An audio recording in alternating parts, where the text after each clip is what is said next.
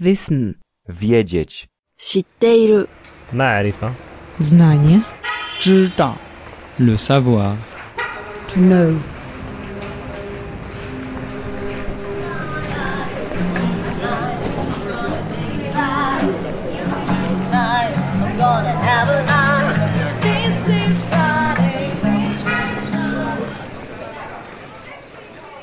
Der überflüssige Mensch oder die mörderischen Widersprüche des Spätkapitalismus.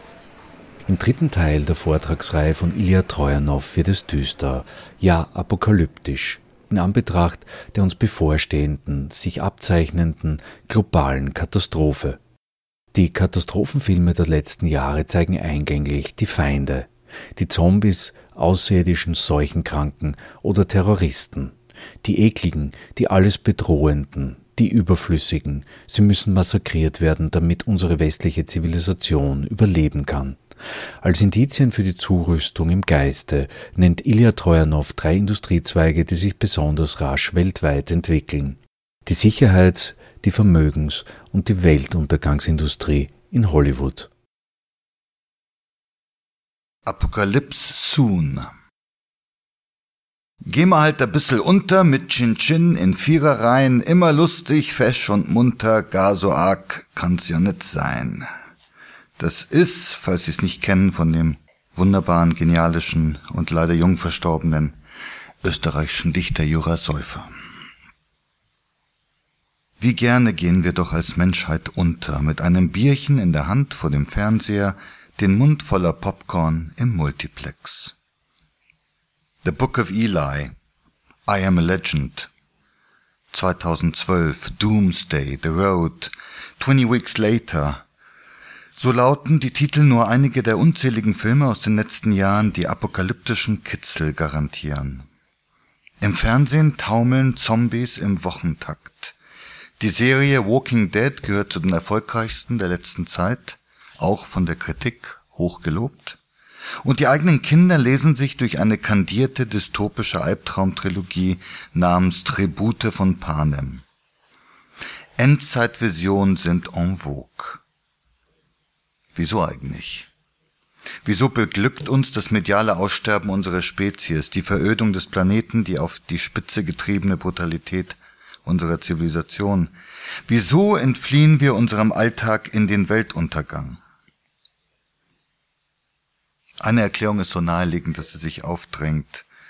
Die katastrophalen Entwicklungen, die in den Filmen und Büchern zur finalen Explosion gelangen, sind schon im Gange. Unsere nachvollziehbaren und begründeten Ängste gehen im Kino ersatzweise in Erfüllung. Gewiss die Zahl jener, die erkennen, dass es so nicht weitergeht, dass unser Wirtschaftssystem destruktiv überpotent und unser politisches System lähmend machtlos ist, wächst rasant an. Eigentlich ist das Ende des Prinzips vom ewigen Wachstum und des Katastrophenkapitalismus für jeden evident, der nicht mit Verdrängung arbeitet. Für diese erste Vermutung spricht, dass bis in die 80er Jahre des letzten Jahrhunderts hinein ein nuklearer Krieg meistens Auslöser der filmischen Katastrophe war, entsprechend den damals vorherrschenden Befürchtungen. Ich weiß ja nicht, wer im Publikum in welchem Alter ist, aber ich kann mich erinnern, dass es, als ich dann in Deutschland zum ersten Mal in die Schule ging, wann waren das? Ich glaube 77, dass wir noch so Atom, Atomschutzübungen gemacht haben. Und dann gab es irgendwelche so Bunker, die man dann aufsuchen sollte. Und ich kann mich erinnern an diese ähm, doch relativ paranoide Atmosphäre, dass es ja jederzeit zu einem gegenseitigen Nuklearschlag kommen könnte. Diese Stimmung, diese Ängste sind sehr klar in den Filmen der damaligen Zeit zu sehen, so wie unsere heutigen Ängste in den Filmen unserer Zeit ablesbar sind. Denn inzwischen haben Klimaumwälzungen und Epidemien den atomaren Erstschlag ersetzt. Da der kommerzielle Erfolg von Film heutzutage von Teenagern und jungen Erwachsenen bestimmt wird und diese sich nach meiner zugegebenermaßen begrenzten Erfahrung eher Sorgen um ihre persönliche als um die planetare Zukunft machen, funktionieren die Dystopien und Apokalypsen vielleicht eher als negativ, vor dem die Belastungen und Herausforderungen der eigenen Existenz verblassen können. Wer in Zeiten wachsender Unsicherheit lebt, wer nicht weiß, ob er in dieser Gesellschaft ein würdiges Auskommen finden wird, ob er gar gebraucht wird, der findet Trost in der grotesken Überzeichnung seiner Verunsicherung.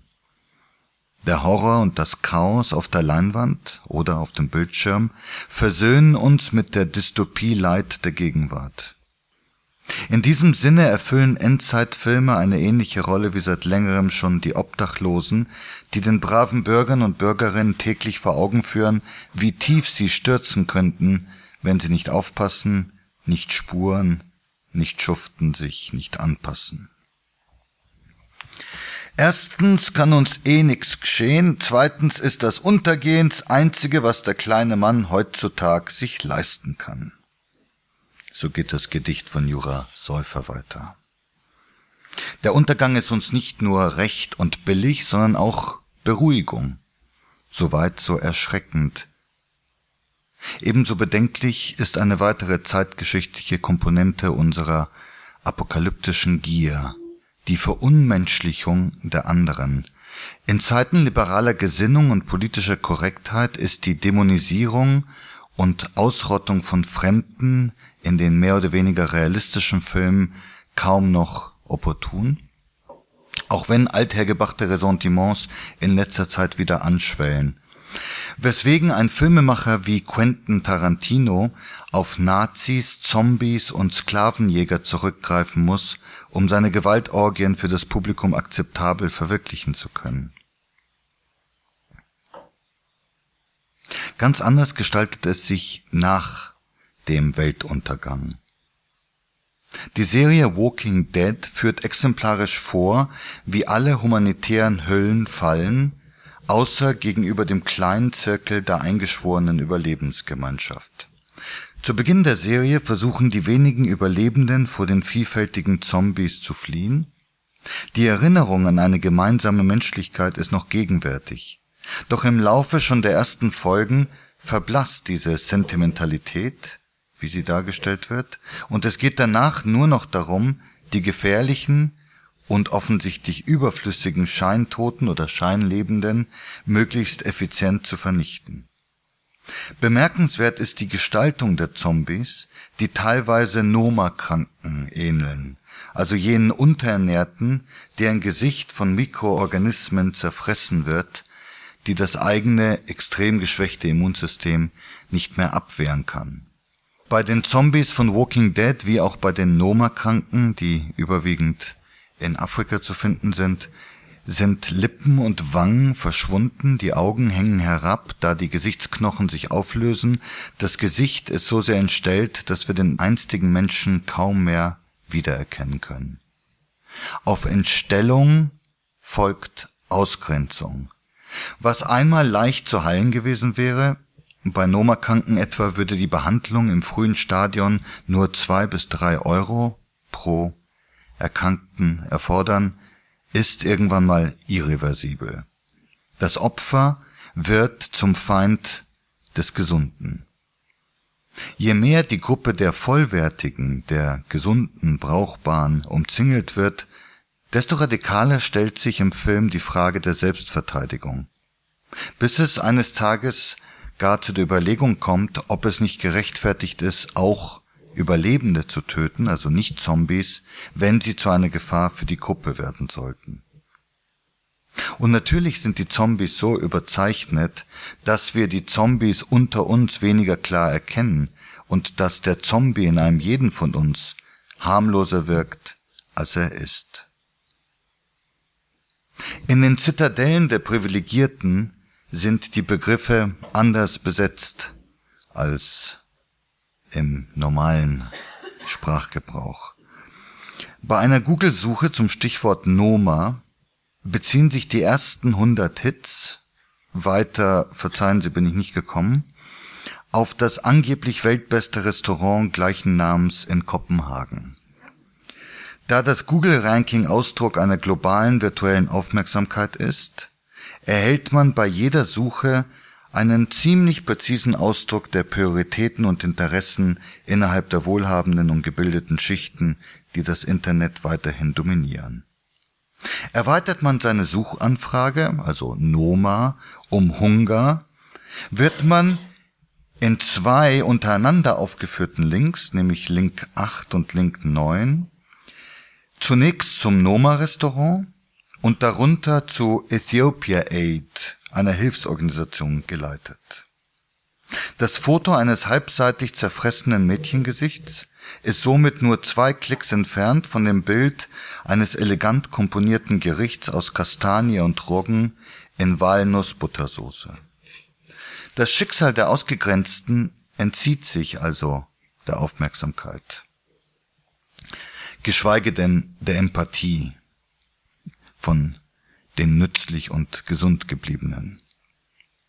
In all den Folgen von Walking Dead wird der existenzielle Antagonismus zwischen Zombies und Lebenden nie in Frage gestellt.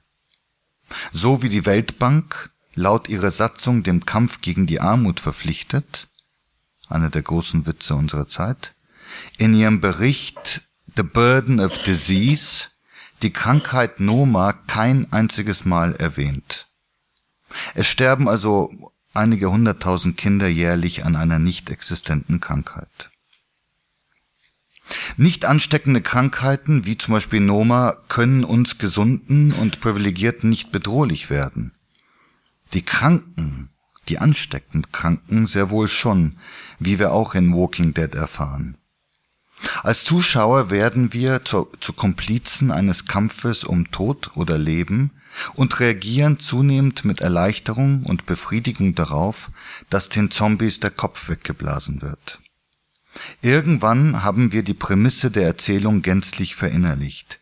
Die Unmenschlichen zwingen uns, gelegentlich Unmenschliches zu tun. Wie etwa einen Zombie aufzuschneiden, um herauszufinden, was er neulich gegessen hat. Dieses Prinzip ist natürlich alles andere als neu, es dominiert die ethische Selbstrechtfertigung aller kolonialen und imperialen Aggressionen. Nur, dass es im apokalyptischen Film in die Zukunft gerichtet wird. Es herrscht in allen apokalyptischen Visionen und in den dystopischen Visionen ebenso Knappheit vor, Mangel. Es ist nicht genug für alle da. Und die Horden sind überall. Gelegentlich gibt es Mauern, Schutzwälle, es gibt Mauern, aber die Horden, wenn sie sich nicht vor den Mauern zusammenrotten, so sind sie schon über die Mauern gestiegen und sind unter uns. Die Wildnis können wir nicht mehr zivilisieren. Es bleibt uns also nichts anderes übrig, als uns in Nischen des vertrauten Lebens zurückzuziehen und diese zu verteidigen, mit allen Mitteln. Im dystopischen Film ändert sich nicht die Moral der Helden wie im klassischen Drama, sondern die Moral des Zuschauers, der Einsicht in die Notwendigkeit gewinnt, dass die ekligen, alles bedrohenden Überflüssigen massakriert werden müssen. Es gilt die Devise, rette sich, wer kann. Drum geh mal halt ein bisschen unter, es ist riskant, aber fein. In diesem Sinne sind Unterhaltungsfilme der Weltuntergangsindustrie und somit haben wir schon eine dritte florierende Industrie. Sicherheit, Vermögensverteidigungs- und Weltuntergangsindustrie, das sind die zukunftsträchtigen Investitionen, falls Sie Kinder haben, die fragen, wo, was, worauf soll ich studieren, für was soll ich mich vorbereiten? Wir sind nicht mehr weit entfernt von einer Unterteilung der Erdbevölkerung in brutale und ewige, wie sie einer der Genre-Klassiker mit dem Titel Sardos vornimmt, der im Jahre 2293 spielt. Die Brutalen vegetieren dahin in einer verwüsteten Landschaft, gepeinigt von Krankheit und Hunger, gejagt und versklavt von Schergen, im Original Exterminators, die einem Gott namens Sardos dienen. Und nirgendwo in dem Film ist sichtbar, ob dem Drehbuchautor dem Regisseur die Ironie bewusst ist, ob er absichtlich jene, die brutalisiert werden, Brutale nennt, oder ob das einfach ein Reflex ist aus Zeiten, in denen der Eingeborene immer als brutal oder Kannibale galt. Die unsterblichen Ewigen hingegen leben in einem paradiesisch anmutenden Idyll namens Vortex, geschützt durch eine unsichtbare Wand vor dem Brutalen. Dort führen die Ewigen ein luxuriöses Leben, das durch einen allmächtigen Computer gesichert und reguliert wird. Und jetzt gibt's ein Intermezzo in einem anderen Genre, nämlich der Literatur. Wir gehen ganz in den Süden. Wir gehen in den tiefen Süden. Mein Name ist Zenno Hintermeier. Ich bin Anfang 60. Ich bin Oberbayer. Das müssen Sie sich vorstellen. Ich bin Gletscherforscher. Besser gesagt, ich war Gletscherforscher. Ich bin es nicht mehr, weil mein Gletscher, wie Sie hören werden, verschwunden ist. Und äh, nun fahre ich auf äh, Kreuzfahrtschiffen mit, unterrichte Touristen, erzähle ihnen vom ewigen Eis, von der Geologie und unser Kreuzfahrtschiff fährt Südgeorgien an. Eine große, schöne Insel, die letzte große Insel, bevor man die antarktische, die antarktische Halbinsel erreicht. Es ist ein Tag, an dem man Berge mit Wolken und Wolken mit Bergen verwechseln könnte. Alpen erheben sich inmitten des Ozeans und wenn die Wolkenhänge reißen, werden Gletscher und Gestein sichtbar, darunter Hutungen, an denen sich Rentiere verbeißen, seitdem sie von heimwehkranken Norwegern eingeführt wurden. Bäume haben auf Südgeorgien noch niemals Wurzeln geschlagen. In der Bucht grünt sich das Meer ein, reich an Krill und Sauerstoff. Die Schöpfung erscheint in unvertrauter Klarheit, als habe man uns allen über Nacht den grauen Star entfernt. Die Passagiere flanieren vom Friedhof zum Schlachthof zum Schlammloch, darin wälzen sich nur einige Seelefanten, die keine Regung zeigen, außer wenn sie gähnen. Unsere Anlandestelle ist unweit vom Friedhof, der ein kleines, aber feines Sortiment an dahingeschiedenen führt. Die Etiketten aus weißem Stein. An entspannten Tagen ehren wir den hier begrabenen Sir Ernest Shackleton mit Kapitänssekt. Die Dieselöltanks sind so ordentlich aufgereiht wie die Gräber. Es wurde viel verkocht in dieser Topfbucht. Der Mensch zerlegte Wale, die Zeit zerlegt die Fabriken. Die Tranbottiche verströmen immer noch Gestank, so kommt es mir vor. Inmitten von rostendem Schlachtwerk fällt mir das Atmen schwer. Einige der Dächer hängen schief zwischen Wolken und blechernem Boden. Rote Tafeln markieren ein asbestverseuchtes Areal. Vor der Knochenkocherei halten drei Gestalten eine eiserne Kette fest in den Händen und lehnen sich nach hinten, als wollten sie gegen längst verstorbene Walfänger Tau ziehen. Kichern flöckelt zu mir herüber. Die Filipinos, die das Gros unserer Besatzung bilden, spielen in diesen Ruinen gerne Versteck. Wie soll ich aber Abstand gewinnen von diesem Flehensdeck, das den Tod bedeutet hat? Zuerst wurden die Wale harponiert, bis die Wale ausgingen, dann die Pelzrobben gehäutet, bis die Robben ausgingen, dann die Seelefanten erschlagen und die Kochöfen mangels Brennstoff mit Pinguin geheizt, und als die Seelefanten ausgingen, verkochte man die Pinguine zu Öl. Alles wurde auf Südgeorgien verwertet. Dem tatkräftigen Menschen gelingt es immerzu, der Natur ihren verschwenderischen Umgang mit den eigenen Ressourcen vorzuführen.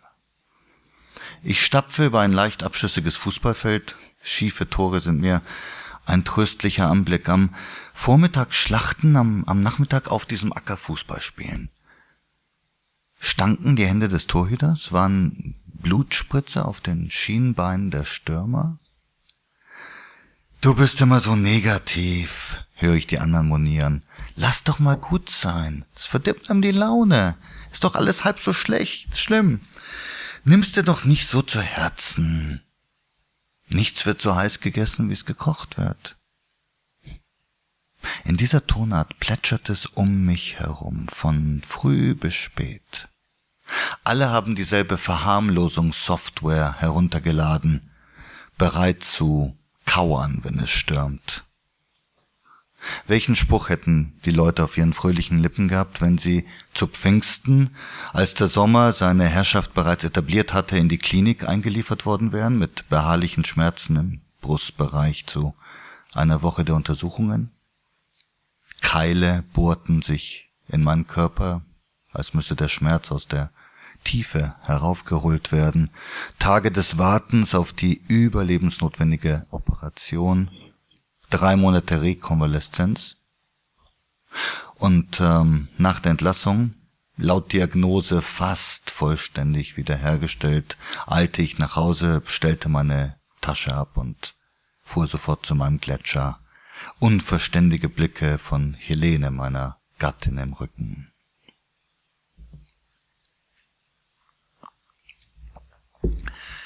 Ich saß in einem Abteil mit Fremden, deren Anblick mir aufstieß. Die Frau mir gegenüber, keine Enttäuschung älter als ich, band behutsam die Schlaufe einer Konfektschachtel auf, entfernte die marmorierte Abdeckung und legte sie vorsichtig auf dem freien Platz zu ihrer Rechten ab, positionierte ihre Finger wie den Greifer eines Krans über die auserkorene Praline und entfernte diese mit klinischer Präzision. Die Praline verschwand hinter ihren lilienblassen Lippen, die Frau kaute kaum merklich, während sie die Schachtel wieder schloss und die Schlaufe zusammenband. Nur um einige Minuten später das gesamte pedantische Vorgehen zu wiederholen. Nach jeder Pralinenentnahme sah die Schachtel so unangetastet aus, als sollte sie noch verschenkt werden. Wenn die Frau bis nach Innsbruck oder gar Klagenfurt unterwegs sein sollte, würde sie mit einer elegant verschnürten Schachtel ohne Inhalt ankommen. Der Mann am Fenster verwahrte sich gegen die sich aufplusternde Alpenlandschaft mit aufgeschlagener Zeitung zuerst Bild, dann Krone. Er legte eine wohlhabende Erscheinung an den Spätsommertag, er war ein Bürger auf dem Sprung in die erste Klasse. Er studierte das eine Blatt von vorne bis hinten, dann widmete er sich mit vergleichbarer Hingabe dem anderen. Diese Hochachtung vor feisten Schlagzeilen und mickrigen Anzeigen reizte mich. Ich musste für eine Weile das Abteil verlassen. In ähm, Salzburg stiegen drei Mädchen zu, die uns Alteingesessene nicht wahrzunehmen schienen. Die Frau genehmigte sich eine weitere Praline, der Mann war weiterhin in die Kronenzeitung vertieft und die drei Mädchen ergötzten sich am schuleigenen Tratsch. Als der Zug auf offenem Feld stehen blieb, überkam mich die Angst, in diesem Abteil festzusitzen, für ewig. Die Aussicht verwehrt von der Kronenzeitung, zu essen nichts außer einer letzten Praline und im Ohr die Lehre der Jugend. Der Zug fuhr wieder an, ich, ich beruhigte mich ein wenig. Ich konnte nicht wissen, dass es viel schlimmer kommen würde. Der Wirt von der Herberge zum Kogel holte mich am Bahnhof ab, damit ich in meinem angeschlagenen Zustand nicht auf den Bus warten musste. Ein Hund in Flocati hechelte im Stauraum seines Geländewagens. Ich sag's Ihnen gleich, es hat sich einiges getan. Es wird Sie nicht erfreuen. Es hat sich einiges getan. Die Serpentinen nahmen kein Ende, zu beiden Seiten eine kahle Landschaft, ohne Schnee und Eis sind die Alpen von grober Hässlichkeit. Wie es mich freut, dass Sie wieder wohl auf sind. Wir, wir haben alle für Sie gebetet. Die ganze Familie hat für Sie gebetet. Kurz war ich von einem bergab rasenden Rennradler abgelenkt, da bog der Geländewagen nach links ab, die Räder knirschten im Schotter, ich blickte nach vorne durch die Windschutzscheibe und vor mir war nichts. Kein, kein Gletscher, kein lebender Gletscher, Bruchstücke, nur einzelne Glieder, als sei sein Leib von einer Bombe zerfetzt worden. Der Steilabfall war noch vereist, doch weiter unten vor uns waren nur noch Brocken eingedunkelten Eises über den Hang verstreut, wie, wie Bauschutt, der darauf wartet, entsorgt zu werden. Alles Leben war ausgeapert. Ich hab's ihnen gesagt, es wird sie schwer angehen, es ist kein schöner Anblick. Es wird sie schwer angehen. Die Stimme des Wirtes verdunstet in meiner Erinnerung und ich, das erzählte er mir am Abend bei Bier und Tafelfleisch, ich sei wortlos aus seinem Wagen gestiegen, schwerfällig von Eisstück zu Eisstück gegangen, verwirrt wie ein Betrunkener oder ein Blinder. Das habe ihn, so der Wirt am Abend, an die Seuchenzeit erinnert, als die Bauern sich von dem Vieh verabschiedet hätten, das geschlachtet werden musste. Ich war zu einer solchen Regung nicht in der Lage, meine, meine Gedanken, meine Gefühle wie gelähmt. Ich kniete mich vor einem der Überbleibsel nieder. Unter dem Kohlestaub, unter der rußgeschwärzten Oberfläche war reines Eis. Ich strich mit meinen Fingern über die Kälte, über mein Gesicht, nach gewohnter Manier, mein altes Begrüßungsritual. Ich leckte an meinem Finger, es schmeckte nach nichts. Erst da stieg ein erster, völlig belangloser Gedanke in mir auf. Ich würde nie wieder adelholzene Flaschen mit Gletscherwasser füllen, um zu Hause daran zu nippen. Ich bedeutete dem Wirt, der neben seinem Wagen stehen geblieben war, mit schroffer Geste, er möge mich allein lassen. Ich legte mich auf das Geröll, zusammengekauert lag ich da, verharrte in dieser Haltung, bis, bis ein Wanderer seine Hand auf meine Schulter legte, um sich nach meinem Befinden zu erkundigen. Ich fuhr den Mann an. Sie wandern? Hier?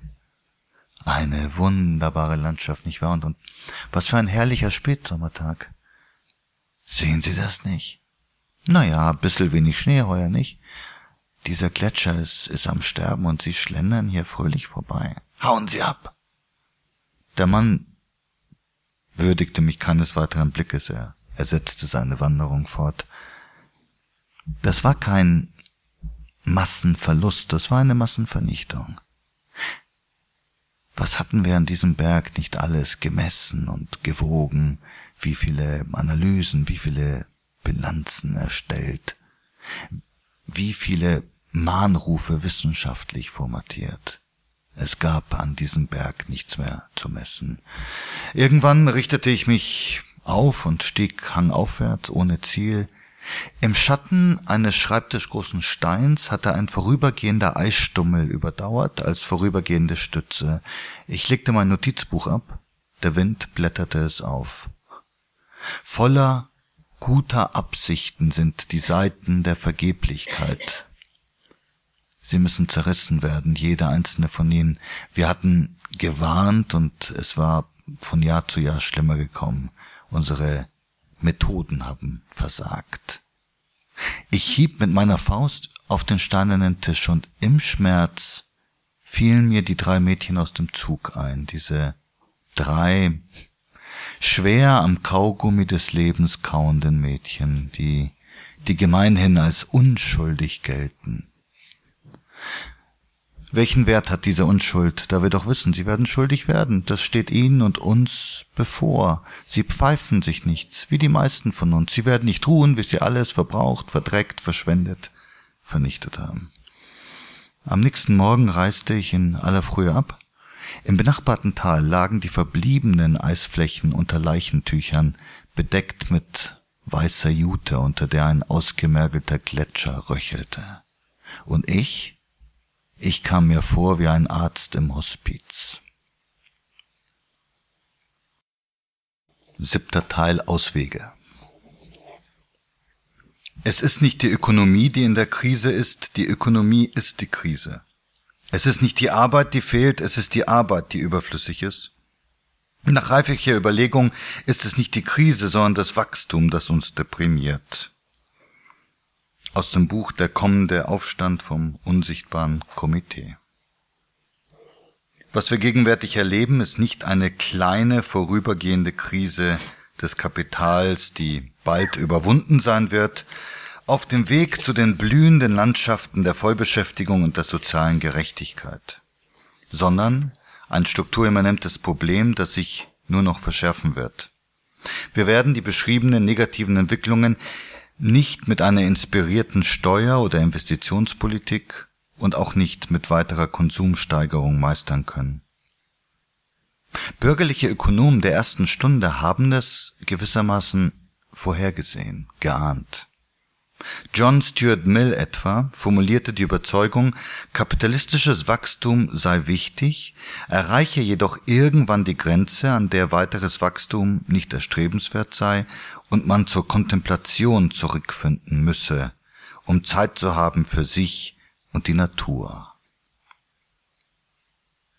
Ich würde gern ein Podiumsgespräch zwischen John Stuart Mill und einem leitenden Angestellten von Goldman Sachs hören, aber so waren damals die Vorstellungen.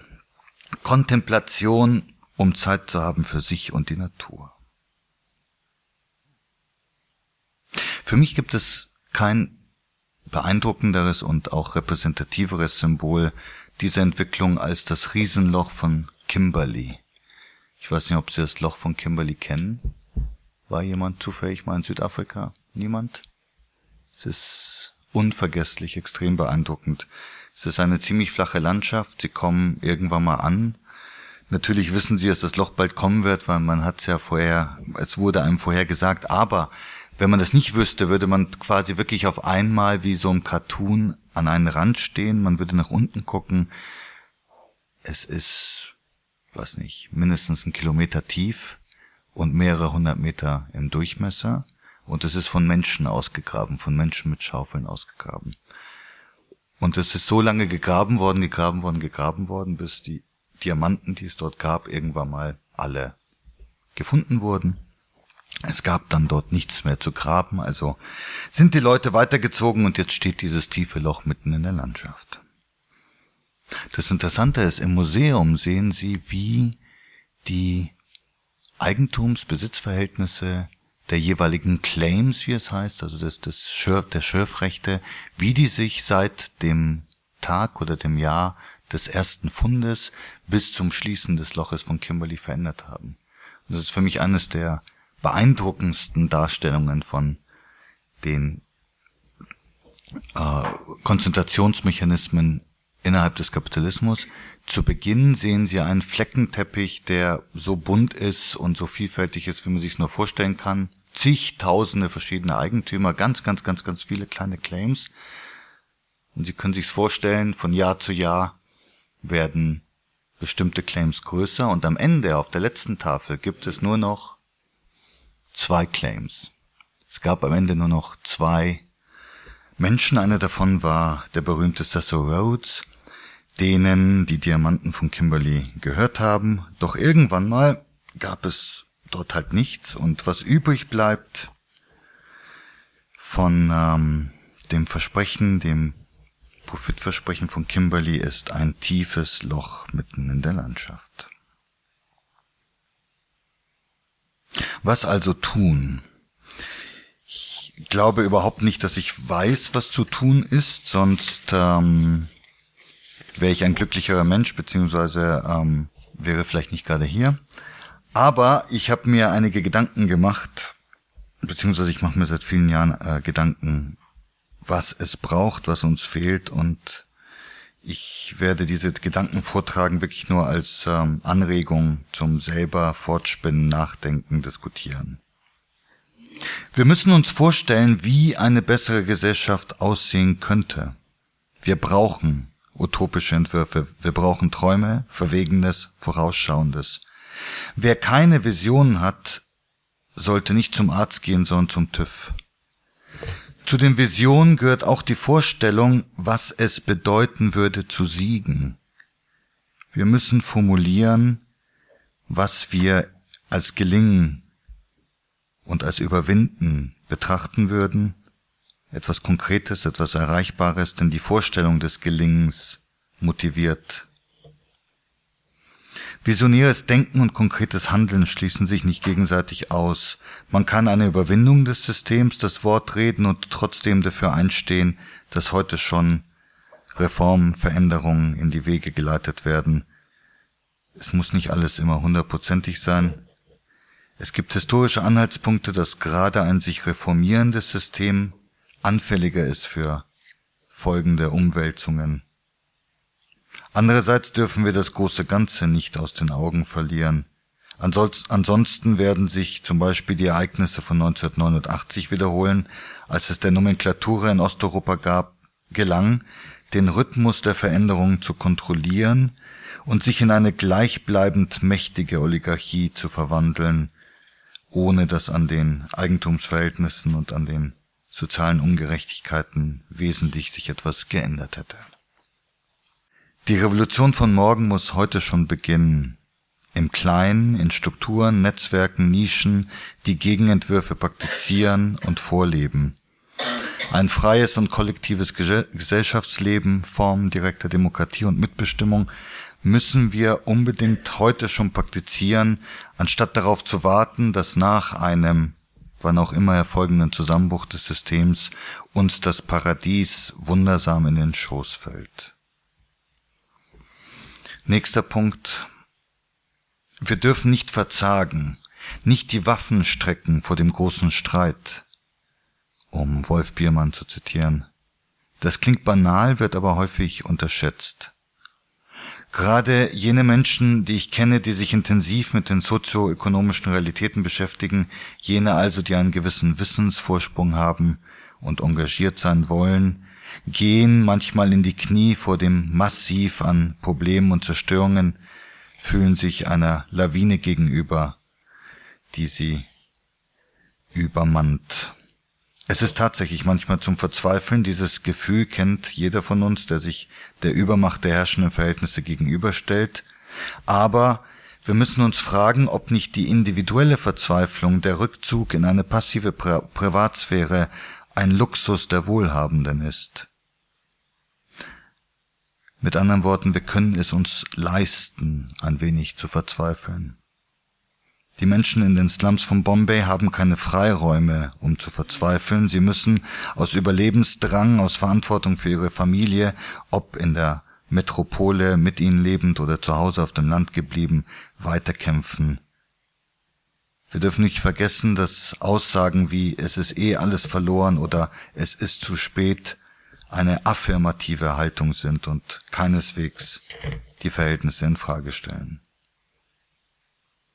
Es ist übrigens war für mich eines der bemerkenswertesten Erlebnisse, als ich in Indien gelebt habe, dass ähm, viele der Besucher, die uns besuchen kamen, dann gesagt haben, ja, aber wie könnt ihr doch das Elend täglich ertragen?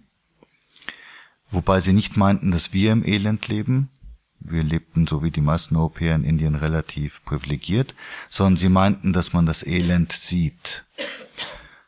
Und das beschäftigt mich seitdem, weil, weil ich das für ziemlich problematisch halte, dass der Mensch den Anblick, der privilegierte Mensch den Anblick von Elend als eine Provokation empfindet, die nicht nur ähm, ihn überfordert, sondern ich habe fast den Verdacht, dass er meint, sich das Elend anzugucken, ist schlimmer als das Elend selber zu leben.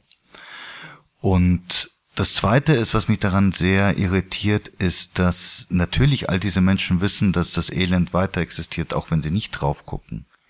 Ich glaube nicht, dass sie die kindische Vorstellung haben, wenn ich die Augen zumache, dann sieht mich niemand. Ähm, trotzdem meinen sie, dass es in irgendeiner Weise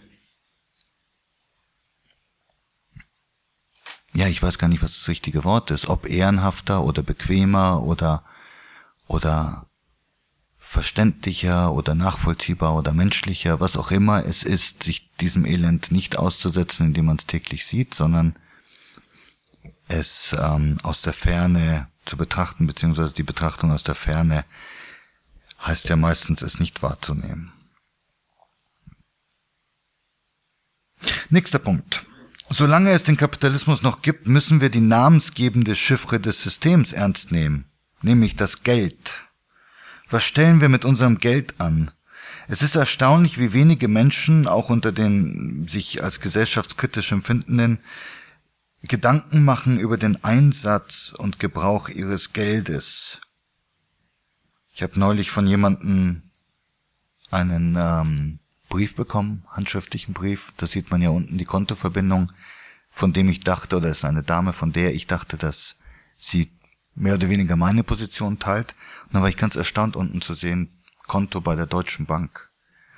Und ich habe mir gedacht, das kann eigentlich nur sein, weil sie sich noch nie Gedanken gemacht hat, weil nach allem, was sie glaubt und denkt und sieht, kann es eigentlich nicht sein, dass sie ein Konto bei der Deutschen Bank führt. Aber ich glaube, das kommt gar nicht so selten vor, dass man sich nicht die Frage stellt, welchen Banken vertrauen wir unser Geld an, welche ethischen und nachhaltigen Investitionen fördern wir mit den geringen Mitteln, die wir haben, die wir vielleicht irgendwo einsetzen wollen, sind wir nicht vielleicht sogar ohne unseres Wissens beteiligt an Finanzinstrumenten, die wir ablehnen,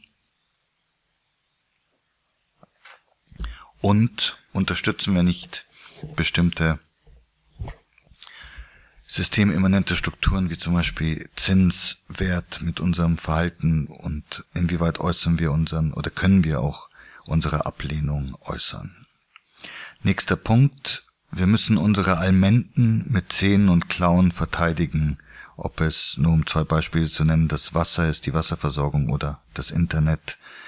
Wir müssen uns wehren gegen eine extrem voranschreitende Pri Privatisierungswucht und Kontrollgier und so oft wie nur möglich auf die Piratisierung des Allgemeinbesitzes hinweisen, die typisch ist für unsere Zeit, etwa durch die Nutzung und Verschmutzung von Naturressourcen, die den jeweiligen Industrien und Wirtschaftssubjekten nicht in Rechnung gestellt wird. Nächster Punkt, es gibt keine Alternative zu organisierten gemeinschaftlichen oder gemeinsamen Handeln. Es, auch das klingt banal, aber es ist ziemlich erstaunlich, wie viele Menschen, die kritisch sind, die etwas verändern wollen, meinen, sie können das in irgendeiner Weise alleine tun. Der Niedergang der Gewerkschaften ist einer der Gründe, wieso es den Akteuren der marktkonformen Demokratie so leicht gefallen ist, die rechtlichen und finanziellen Bedingungen zu Ungunsten von Arbeitern und Angestellten zu verändern.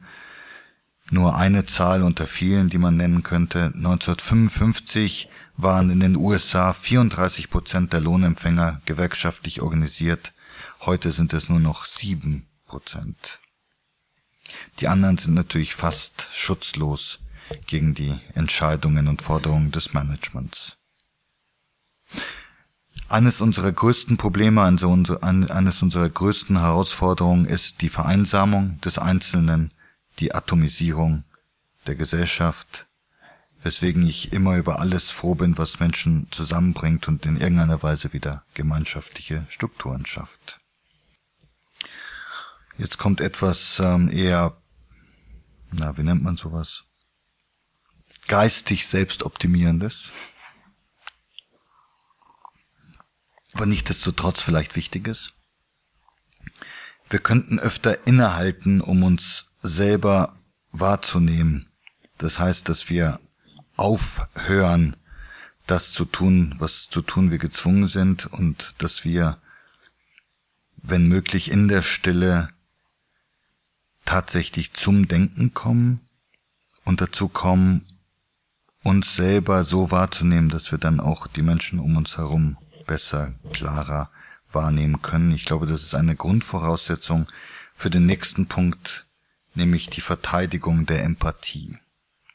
Obwohl die allgemeinen Menschenrechte vor bald 65 Jahren erklärt wurden, denken die meisten von uns, ich glaube, dass ein jeder gelegentlich es tut, weiterhin überwiegend in Dichotomien von Eigennutz gegen Gemeinwohl. Jedes Mal, wenn wir erlauben, dass ein Problem innerhalb einer solchen Dichotomie gerahmt wird, eine Fragestellung so konstruiert wird, hat die Empathie schon verloren.